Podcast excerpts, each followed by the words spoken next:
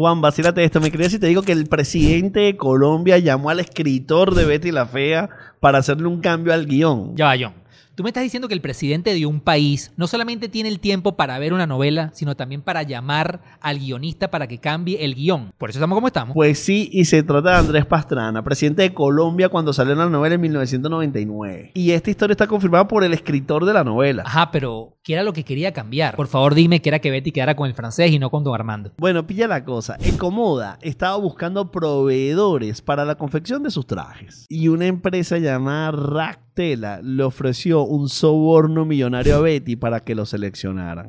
Tantas memorias. Yo me acuerdo clarito de ese momento. En la historia original, Betty acepta el soborno y empieza una especie de venganza contra todas las personas que le habían humillado. Todas las escenas se grabaron en función de ese guion. Pero justamente después que salió al aire el capítulo de la oferta, el presidente llamó a la productora y les dijo que no quedaría muy bien que una heroína nacional como Betty la Fea, que representa a la clase trabajadora colombiana, aceptara una oferta de ese tipo. Mira, te digo algo, tiene todo el sentido, porque si Betty aceptaba, se me caía un ídolo. Además, Juan, en ese momento Colombia tenía una crisis heavy de corrupción. Así que tocó regrabar todas esas historias en un tiempo récord. Y tú te la pasas quejando cuando Caupo te pide que repitas una historia porque se te enreda la lengua. Yo, pero dime que por lo menos Armando le tiró un bonito ahí a Betty por su lealtad. Más o menos como tú con la gente del patio.